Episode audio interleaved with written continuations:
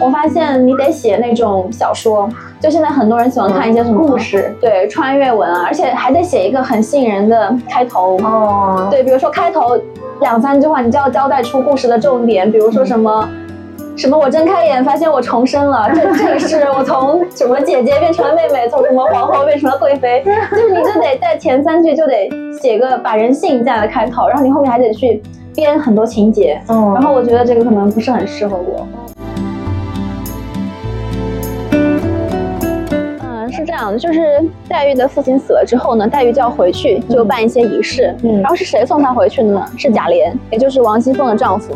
哦，然后王熙凤丈夫回去呢，他肯定就是会有一些交接的东西，事情是他来办。有一次，王熙凤的丈夫呃就是贾琏，他跟王熙凤说，意思就是说他现在很缺钱嘛，嗯，然后他说，要是再发一笔两三万、两三百万的财就好了。嗯，那他曾经肯定发过一笔两三百万的财，那这个财极有可能就是黛玉的家产。然后两三百万算下来，你看今天相当于现在多少钱？九位数、十位、九十位数了。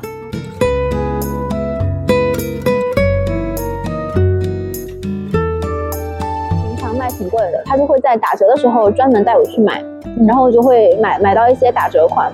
然后我发现我同学穿都是不打折款，就他们的衣服可能会比我贵一倍。但是我不知道他们是否看出来我穿的是打折款，但是我有一种自卑的心理在作祟，就觉得好像我跟他们站在一起，啊，会会显得他们高高人一等一样。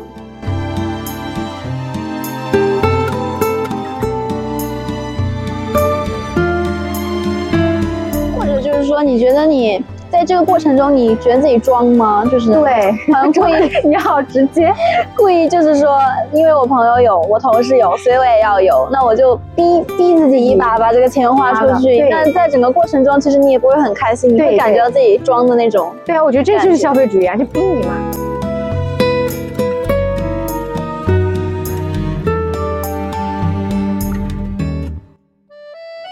生活频道，来点谈谈。Hello，大家好，欢迎来到新的一期熊猫谈谈。今天邀请到的嘉宾是我的呃好朋友木子，欢迎木子。Hello，大家好，我是木子，非常高兴可以参加今天的访谈。嗯，其实今天谈的主题呢是围绕钱展开的，但是呃准备这期的时候呢，我并没有想到过最近是双十一。啊，但是恰好呢，今就是我感觉就是很偶然、很巧合的，呃，在双十一这个节点来谈钱这个话题。嗯，你双十一双十一的战果如何？不知道说出来会不会打我？我差不多花了五位数吧。什么？但是我觉得花的很值啊，就是就是我。充了六千多块钱的瑜伽卡，因为你知道我最近在练瑜伽嘛，对。然后就是从身体上的反馈来说，我觉得它是值得我去投资的。嗯。然后剩下差不多花了三千多块在包包、衣服、美妆、鞋子上。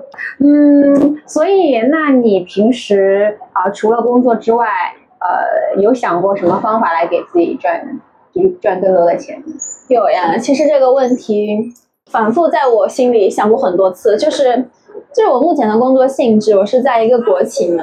其实，在国企上班，你也不图它钱多或者什么，最主要的就是它稳定。但是稳定就代表着钱少啊。所以，其实我一直想发展一个副业的这样子，但是呢，我也做过一些尝试，就。只能说到目前为止还没有发现非常能够有非常稳定现金流的副业。我知道的，你在某些平台去做这种文化内容创作的这种副业吧？嗯，其实我现在写的比较多的就是我的公众号。嗯，我公众号到今天为止叫什么名字？呃，我的公众号叫教下课，然后后面带了一个后缀是 N 一。就教下课就是那个《红楼梦》里面探春的笔名，大家如果有兴趣的话，可以去搜一搜呀。嗯，然后到现在为止，我的公众号已经写了八十多篇文章啊，然后已经写了三年了。然后现在收入怎么样呢？呃，收入的话是这样子的，就是我在公众号主要是两块收入，呃，三块。呃，第一块是赞赏，就是大家觉得我的文章好会赞赏我。然后这个呢，大概有几百块钱吧。其 实这个主要是亲朋好友来赞赏我。然后第二块呢是付费，因为我写了一篇付费的文章。嗯。呃，这是关于什么内容的？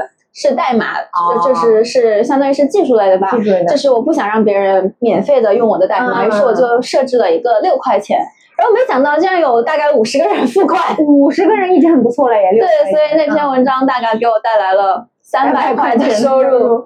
然后最后一块就是流量主，流量主就是每一篇文章，你看到底部的话，它会有一个底部广告，然后它会按照不同的规则去计算费用，比如说曝光，比如说点击，比如说购买。然后我一篇文章的流量主大概是。少的话大概三四块钱，多的话七八块钱。我昨天写了一篇文章，那篇文章的流量主，我今天看是七块八，那你应该算还不错的，至少中上了。嗯，对，其实我的阅读量都不是很高，然后。迄今为止，反正通过流量主这个方式挣了八十多块钱吧，写了八十多篇文章，然后赚了八十多块钱的流量呃。不是跟文章，它不是跟文章数量成正比的，因为写流量主是你粉丝要达到五百，你才可以开通。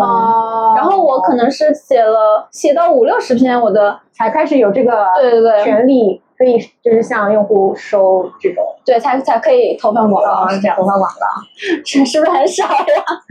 那那其实我想，就是内容创作平台有很多嘛，除了公众号，其实还有知乎，还有什么小红书，还有呃头条等等的，你这些都有尝试过吗？哦，我写了小红书，我小红书上主要是写的是一些我对《红楼梦》里面的一些。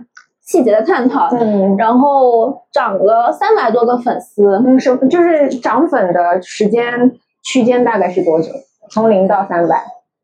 大概几个月吧，它那也很快。小红书它是这样的，嗯，就是你得出爆文，然后你一篇爆文可能就给你带来了很多粉丝，然后但是你如果比如说写了十篇只有一篇爆文的话，你的大多数粉丝可能都是那篇爆文带来的，你后面几篇写的没爆的话，它是带不来粉丝的。嗯，但我也没有在小红书挣到钱，但是我有遇到那种就是就是私信我打招呼说，嗯，希望我给他们写一些《红楼梦》的点评文章，他们可以付费给我，但是我没有接受，为什么呢？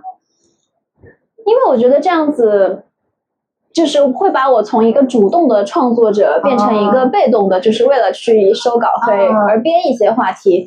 因为我现在写的话，其实还是很自由，就是我想到什么写就写什么。嗯，明白。你就不想要把就是自己的内容创作的这种东西被资本给影响。对，而且其实我觉得他们给我的话，给就是给稿费的话，单价也不会很高，因为因为我有一些投稿经历嘛。我觉得如果你一千字有八十到一百已经很不错了。嗯。但我觉得他们家就是不会给那么高，大概可能也就一千字二三十吧。所以我觉得这样也也不太值得。对，不太值得。那除了小红书呢？呃，知乎你有去写过吗？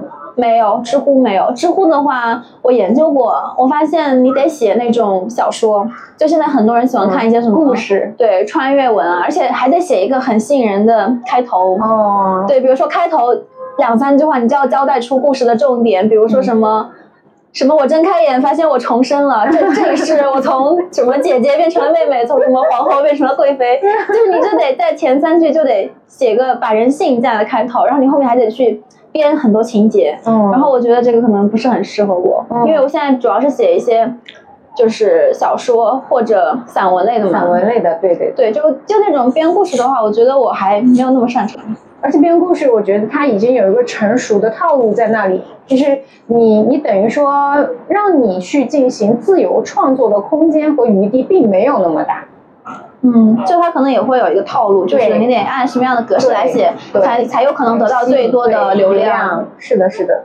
对。嗯，那除了这些，最后一个头条，你有去尝试过吗？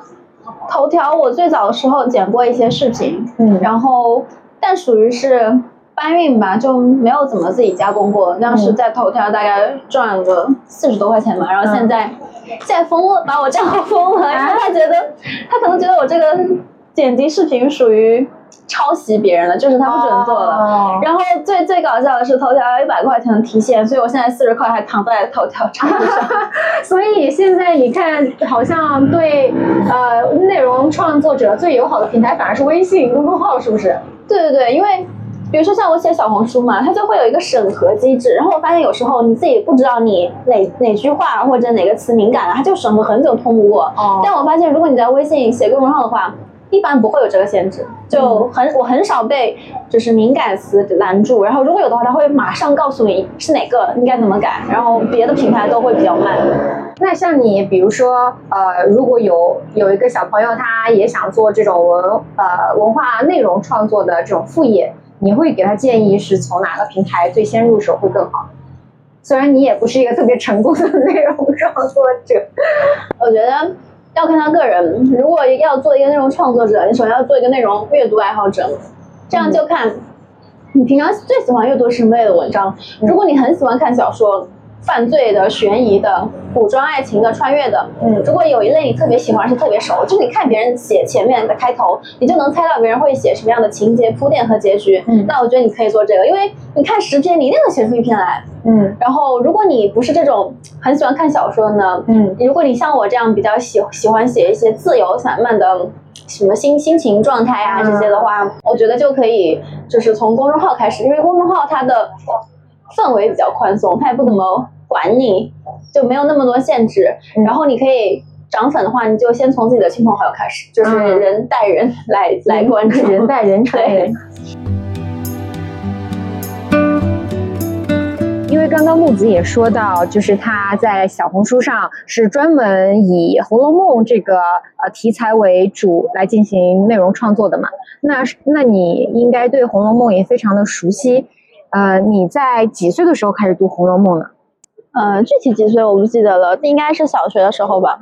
但《红楼梦》它是一本很神奇的书，就是不管你什么年龄都可以去读。你可能年轻的时候，你主要是看里面的爱情故事线，关关注一下几个主人公的爱情主线。嗯。但是随着你年龄的增长，你就会看见里面的一些斗争，就你可以把这些斗争或者说。呃，明争暗斗吧，折射到像职场啊，嗯，还有对社会的一些思考。当然，里面还有很多就是，呃。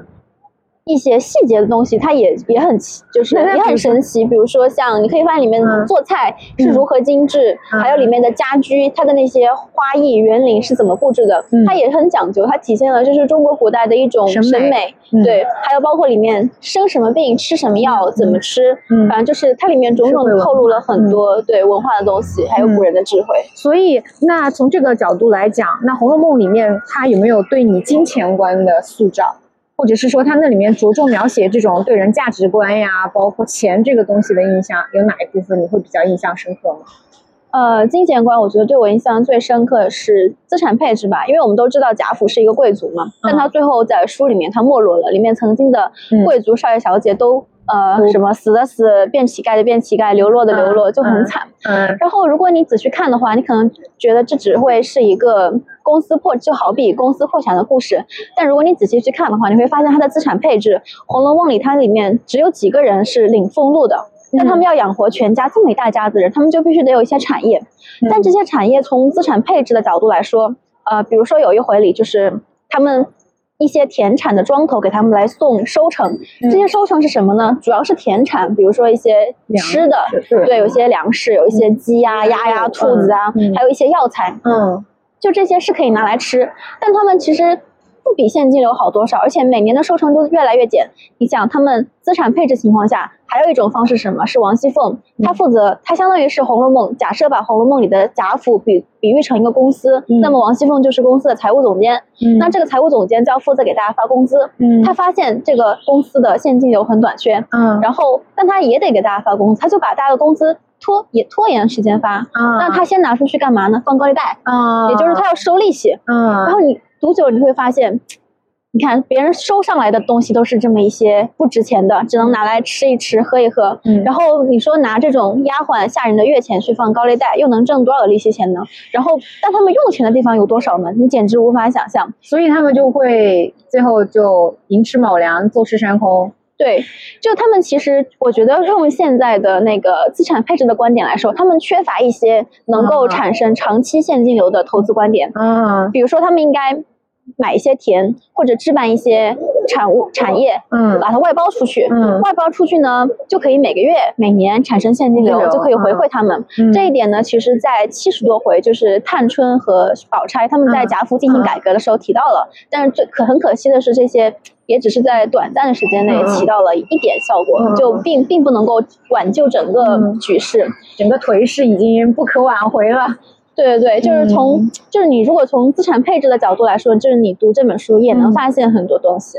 那其实我觉得啊，我说说我自己，我感觉我小时候读《红楼梦》，大概也跟你差不多吧，小学啊。但是我是看电视剧，我一开始读呃看电那个《红楼梦》电视剧的时候，我会感觉到对对金钱上的一个影响，就是我觉得黛玉她有一点因为家里面没钱而有寄人篱下的自卑感。那个东西是我当时那个年纪最大的一个感受，就是我当时可能还没有读过那么仔细的读原著，然后我只是看那个电视剧嘛，然后我的那个感觉就是没钱会让一个小孩感到自卑。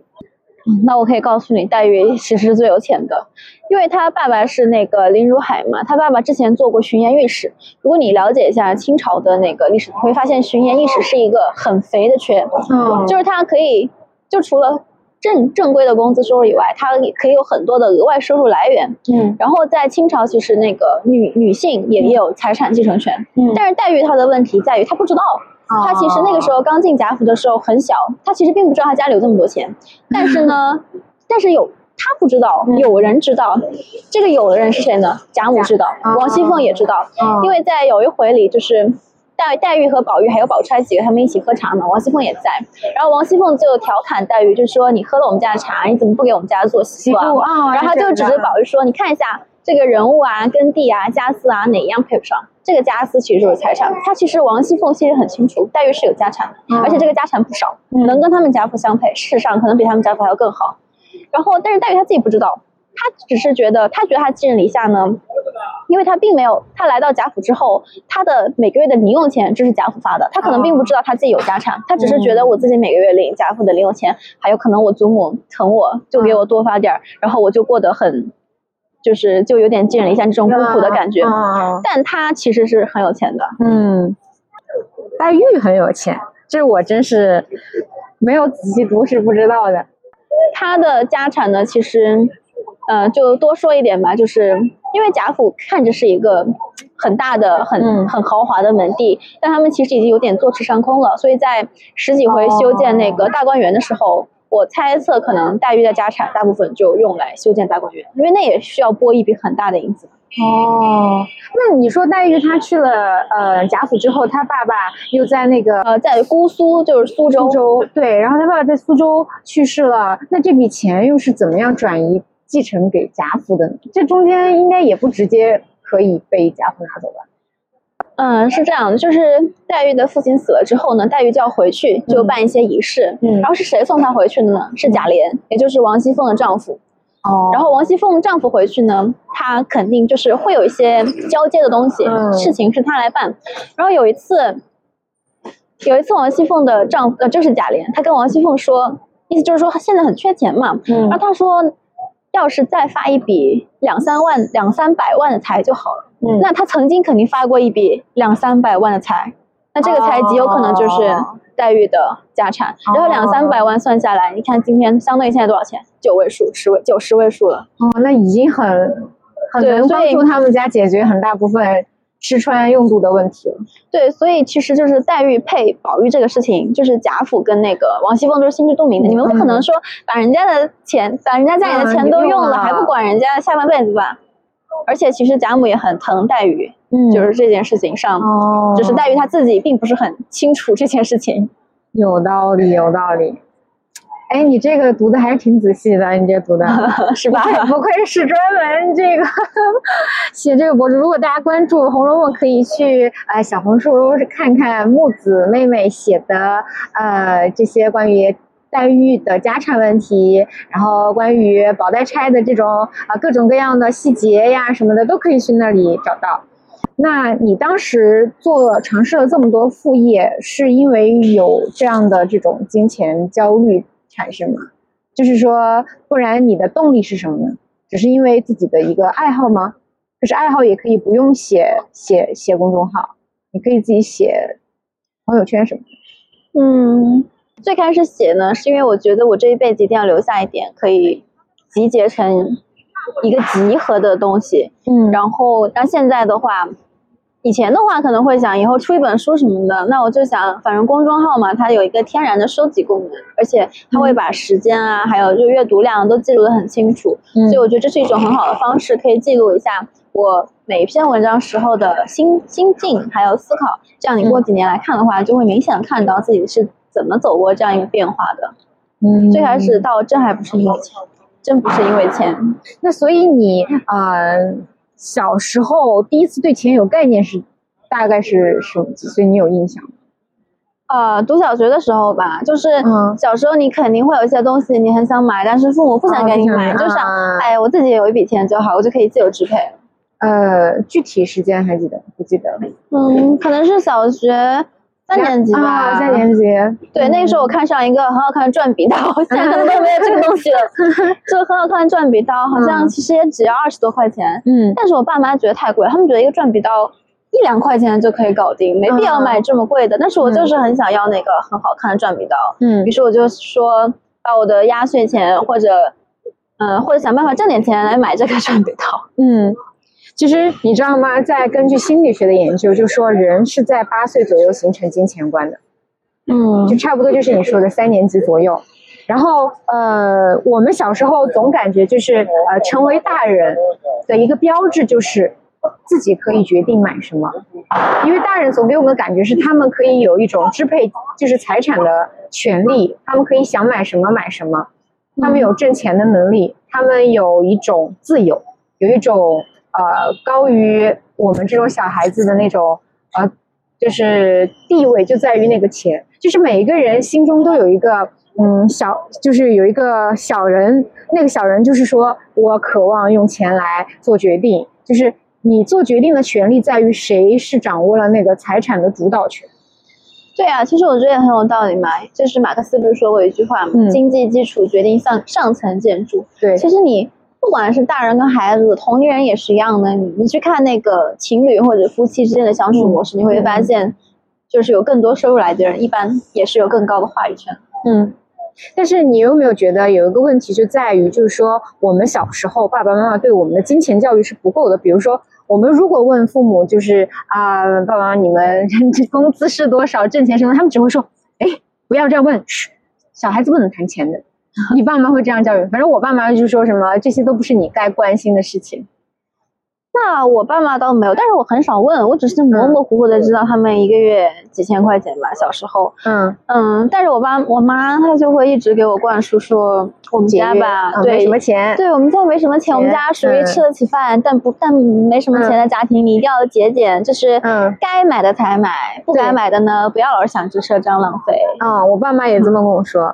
我觉得其实现在社会有一点鼓吹消费主义了，嗯，可能其实就是为就是那些销售为了冲业绩，为了让大家更多的去消费，给自己的消费找一个理由。但有就是你花钱的时候会觉得很快乐，就是你买了那么多东西，拥有了那么多物质。但是当你回到家的时候，这种快乐的感觉是慢慢的消失的，就是这样，就像一个效应，它在递减，就是你的满足感也是越来越低的。所以我觉得其实。社会也是有一定的责任吧，就是，当然我们也不是说鼓励大家都不花钱，这也是不行的，因为你得花钱了，整整个经济才流通嘛。对对。所以说，我觉得还是看你个人，如果你就是觉得花钱很快乐的话，嗯，那也可以，但是你不应该为了这种快乐把自己变成一个负债累累的人，这就这就不值得了。嗯。就比如说像香港嘛，香港它的工资挺高的，就不管是白领还是普通的那种那种清洁工啊，或者饭店的服务员，但他们会有一种手停口停的状态，就是虽然他的收入很高，但你今天因为生病了，你就休息了一周，你就会发现好像没什么存粮，没什么积蓄了。我觉得这样是不对的。对，就是人嘛，总是要有一点风险意识，要想到某一天可能天有不测风，你要为自己留一点后路。所以我觉得就是鼓吹消费主义可以，你可以宣传你的产品很好，让大家都来买。但是就是对大家的对青，尤其是对青少年的储蓄意识也要加强教育。比如说，你让他们至少把每个月收入的百分之十到二十拿来储蓄。你觉得你说这种储蓄意识的提高，是不是一种对风险的防范提高？也其实是反映在现在社会处于一个不确定性和不安稳性极高的一个状态，风险在增加，所以大家觉得这个储蓄啊或者求稳的这种状态，会内心的需求会更大。对，就是因为现在确实，我觉得像黑天鹅事件比以前更多了。以前我们想都不会。都不敢想象的事情，现在经常发生。就就比如说像国外的一些，比如说像英国的一些首相，这么快就被罢免了，就以前完全打破了以前的那个印象。所以就是你现在在上班嘛，你可能不知道哪一天你这个组被解对被解散了，你可能也会遭受到一些损失。所以就是未雨绸缪一定是必要的。嗯。哎，那我问你，你那个就是呃，印象最深的，或者是说第一次自己为自己买的一个呃东西啊，或者是消费体验呀，让你印象很深刻的，你有呃这种可以分享的故事吗？呃，那应该是我初中的时候吧，就我当时看上了一套衣服，我妈不允许我买，她觉得那套衣服好也就不符合她的审美，但是我还挺喜欢的。嗯，好像那套衣服就是。加起来是五百多块钱，嗯，然后我当时就，我是用稿费来买的这套衣服，当时对我当时就是会写一点作文嘛，然后发表在那种杂志上，对，当时好像写了三篇吧，三篇，哎不止，可能有五六篇，一篇可能一百出头，嗯，然后最后去买了那套衣服，当时还是很有成就感的，就是说就会说穿着在我妈面前，她也不能。批评我，因为我没有用他的钱。哦，这是你自己记得特别清楚的第一次体验是吧？对，嗯，我我我自己为自己买的，或者说消费的，我记得是在研三的时候，其实就是我本科的时候很穷嘛，没什么钱，我所以我在读大学的时候，每次用。爸妈的钱的时候，我是一种心态是能少用就少用，因为我知道爸爸妈妈挣钱不容易嘛，我不能浪费，就是不能自己想怎么花怎么花，也不能光自己享受就开心就好，这不行，就是每一分钱我都得花到刀刃上，然后也就是非必要不花钱嘛。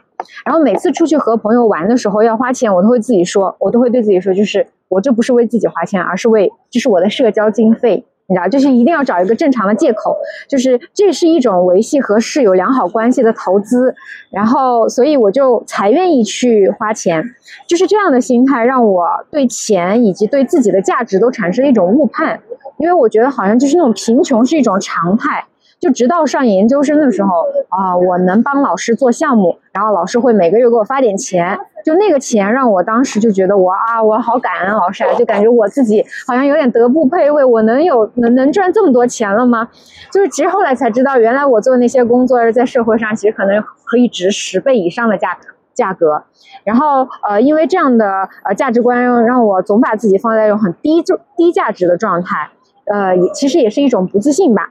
然后我那个体验是发生在我研一的寒假，呃，是那一年的小年。然后我还在学校帮老师做项目，大家都回去了，然后食堂也关闭了，没什么好吃的嘛。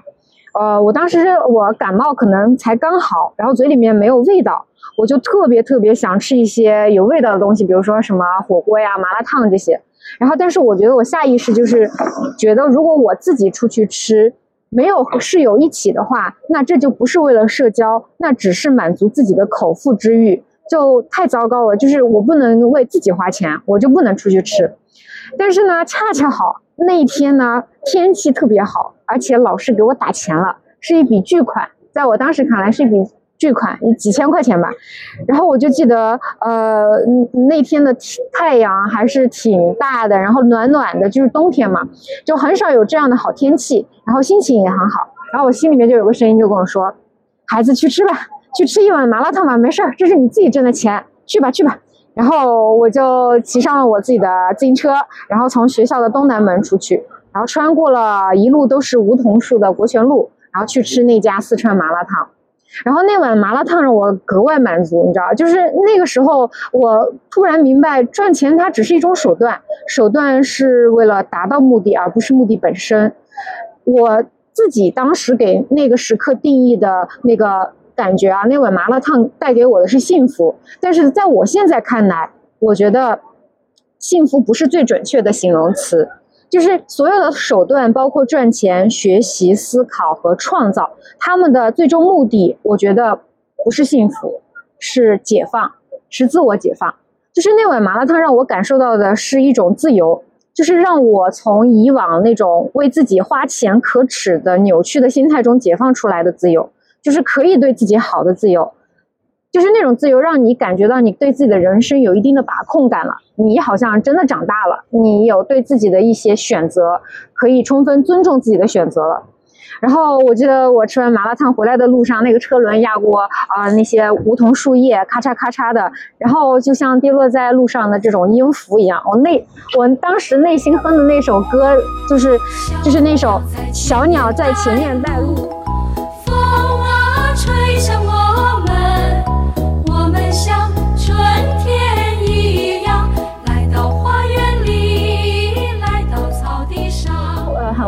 喜雀跃，好像自己就解，就是像刚从牢里 放出来的一样。对，然后我就觉得人生就是一个我自己的不断解放自我的过程，只有这样，我们才算是一定程度上的路过人间吧。对，这是我自己最大的一个感受，记得也很深刻。嗯。我知道你说的那家麻辣烫在国权路，而且你花了几千块钱，你去吃一碗麻辣烫也只花几十块钱，为什么你会这么苛刻自己？觉得这对呀，所以是一种解放嘛，就是你从那个时候开始就慢慢慢为自己会买一些衣服，然后会奖励自己去吃一顿好的，因为以前就总觉得我好像不应该花钱，每花一分钱就感觉自己在犯罪一样，你知道吗？就觉得对不起人一样。但其实实际上不是那样，所以我说有些时候要解放自己，把自己从一些思想里面能解脱出来。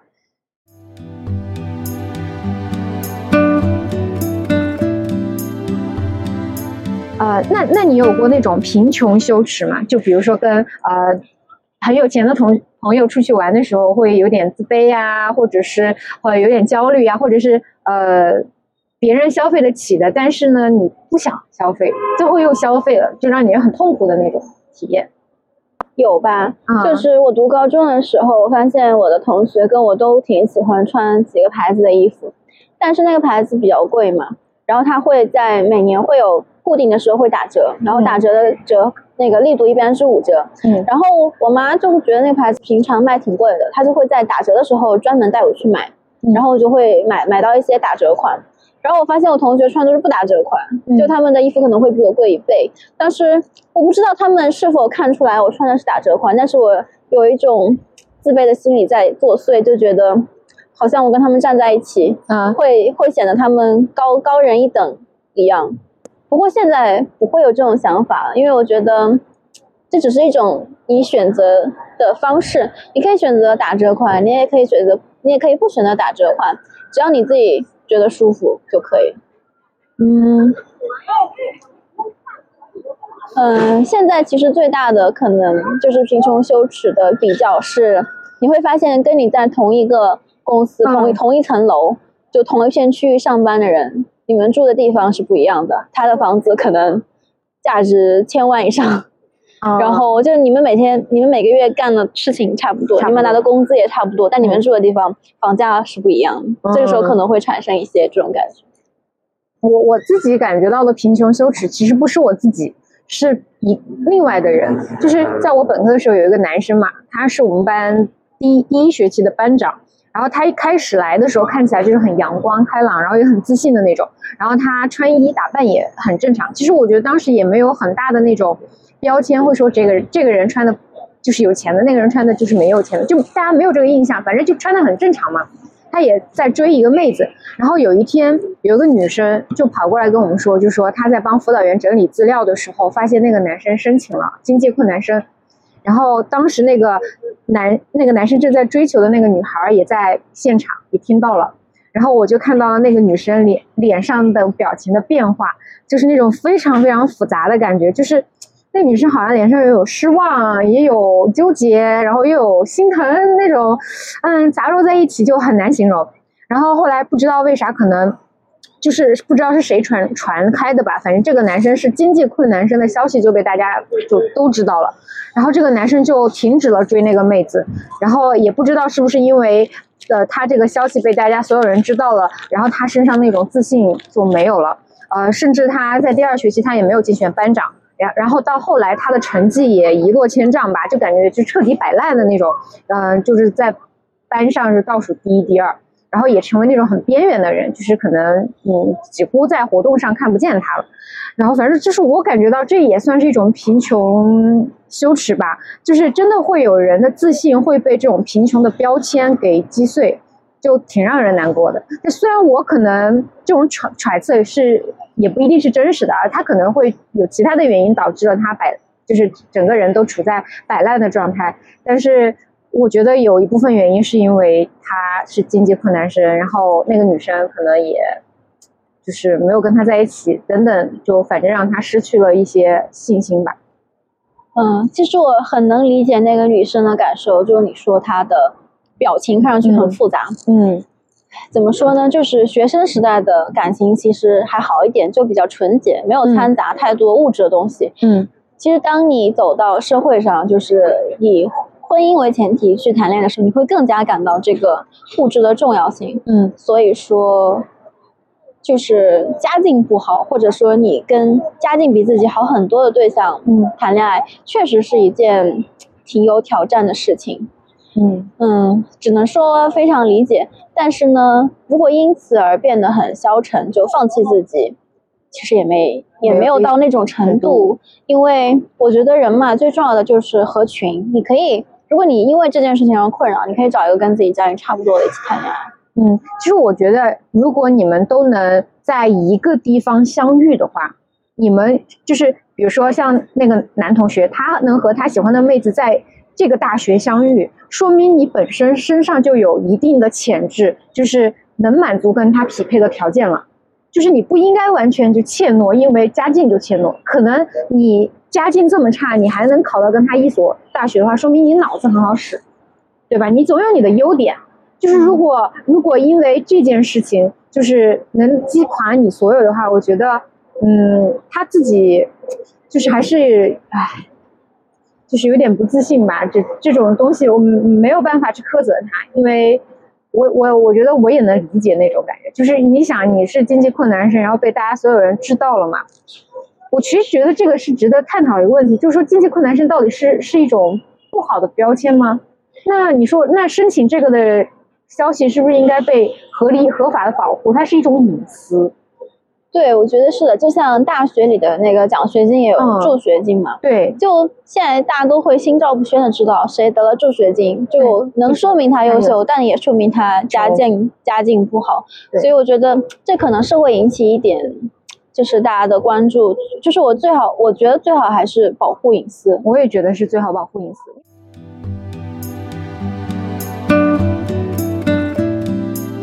怎么去区别这种消费主义和真正投资自己？就是就这两个词听起来都是在花钱嘛，对吧？对对，但是好像一个消费主义它是一个带贬义的，有点就是感觉自己呃很狂热，或者是被洗脑那种控制不住的那种。投资自己呢，就感觉像是一种很正向的、很积极的去进取的这种褒义的。其实我觉得也挺好区分的，就是消费主义的话，你会在花钱的时候感到快乐，就你基本上你整个情绪是比较高涨。但投资自己的话，你一定会经历一些痛。对，就比如说，比如说我报那个瑜伽班，每次上课我觉得很痛苦，好累呀。嗯，对。但是我经过一段时间的坚持，会发现我身体有一些改变，就可能嗯某些肌肉的力量增强了，某些形态更好了，就就相当于是你。长期坚持，然后你得到的一个正向的反馈，但消费主义不一样，它是让你就是即刻享受。对对对，你你就是能体会到花钱时候的快乐，但花钱之后呢，就是你你没有那种痛苦的感觉，你可能会陷入就说啊，我怎么花了那么多钱？但你。就是，但你不会，如果你养成了消费主义的习惯，你不会因此而去责备自己。但是投资自己呢，你一定会感受到某些程度的痛苦，就是你得为难一下自己，对你才能获得那种快乐。是的，不一样。对，就是投资嘛，这个词也是经常有一句话就说，投资是和时间做朋友的。就是你想呀，如果是投资自己的话，它那个快乐应该是有一个实质性的，就是说你要呃，可能当下你花了钱，让自己折磨了自己过后。等一段时间，那个快乐才能显现出来。对对，它就是呃，我觉得这个可以用时间去沉淀的。你到底是消费主义呢，还是投资自己？其实像你比如说像那种呃，买一个洗碗机，我觉得也是投资自己。对，它把你从洗碗的事情解脱出来，你就可以去做更多其他的事情。对啊，但是但是，嗯，你说他是不是消费主义？他他按你说的，那他也快乐呀，当下也很快乐。但是呃，我觉得是有一个东西，就是说，嗯。你要区分这两个东西，投资和消费主义的呃差异啊，我觉得是要有一个，就是说你内心还是要肯定这个购买的这个东西它是有价值的。如果你不喜欢出去爬山，但是呢，你现在唯一一个朋友就很喜欢爬山，你为了维护和他的友情，不得不去买很多很多装备，很贵对吧？爬一次山也要好几万呢。我觉得这个，我觉得这个就是虽然爬山也是一种。怎么说呢？就是一个对身体有有好处的，但是是你不喜欢做的事情，你只是为了维持一段友谊啊，或者是怎么样的，被迫去做这个决定。我觉得这个就是，这就不是投资自己，或者就是说，你觉得你。在这个过程中，你觉得自己装吗？就是对，好像 故意你好直接，故意就是说，因为我朋友有，我同事有，所以我也要有，那我就逼逼自己一把把这个钱花出去。那在整个过程中，其实你也不会很开心，你会感觉到自己装的那种。对啊，我觉得这就是消费主义啊，就逼你嘛，就是你没办法不买，但你也不开心。对，或者就是说，比如说你去逛逛逛街，然后你其实不想买那个产品，但是那个。柜姐对那个柜姐，她就一直说，一直说她，哎，你就觉得，哎呀，我好想在柜姐面前表现一把，显得我慷慨大方又有钱。嗯，于是你被迫掏出了自己的钱包，那整个过程中，你你也会感受到自己是如何在端着装逼。嗯，所以我觉得能拒绝这种事情是一种智慧，有没有觉得？对，也也算是一种勇气吧。你其实就是承认自己没有钱，承认自己很穷，其实。有时候没那么容易说出口，大部分人他可能进进了一个消费场所，他发现啊这么贵这个价格，嗯，大部分人可能其实是硬着头皮买单，嗯，可能只有少部分人有勇气说啊太贵了我消费不起然后走掉，嗯，是的，是的。如果你和你朋友在一起玩的时候，他们要去消费一个你可能不是那么想消费的啊这种东西或者是行为或者是体验，你觉得应该怎么样去处理这样的矛盾呢？嗯，就是如果我跟朋友关系还挺好，然后那个消费价格我也可以接受的话，我觉得我可以去。然后如果就是消费价格过高的话，我一定拒绝。我觉得好朋友不会为难我在这种事情上。嗯，就是还是要说出来，其实这没什么的，他们也可能不会因为这个而避开你。对，嗯，如果是真正的好朋友的话，对对。那那如果是和伴侣呢？就比如说是刚刚谈恋爱的两两个小朋友，然后他们要出去消费的时候，发现了就这种消费观啊，说或者是价值观，就是有点呃不一样啊。比如说女生就想去吃顿好的，或者住好酒店，然后男生呢就觉得这些不重要，我们应该是去，比如说多体验一些呃体验的项目，去去还去海边冲浪什么的。就两个人这种打架了，你觉得还需要磨合吗？呃，怎么样去处理伴侣之间这种呢？这个问题很微妙，我觉得首先是看谁出钱的问题，就是比如说，比如说你们俩出去玩，然后 A 说我想住豪华酒店，B 说我觉得住普通酒店 OK，，那谁来出住酒店的钱呢？嗯，如果 A 说他想住豪华酒店且他出钱，那我觉得 B 通常没有意见。嗯，然后其他的话不会啊，那他们俩是情侣耶，他们他们他们肯定会就就女生会说你怎么考虑我感受？虽然你花钱，那钱本来就该你花呀。就我是你女朋友哎，那就看这个男生接不接受嘛。就是一个愿打一个愿挨，看这个男生愿不愿挨。就是他如果说想在照顾女朋友情绪这点上多表现一下，那他可以接受。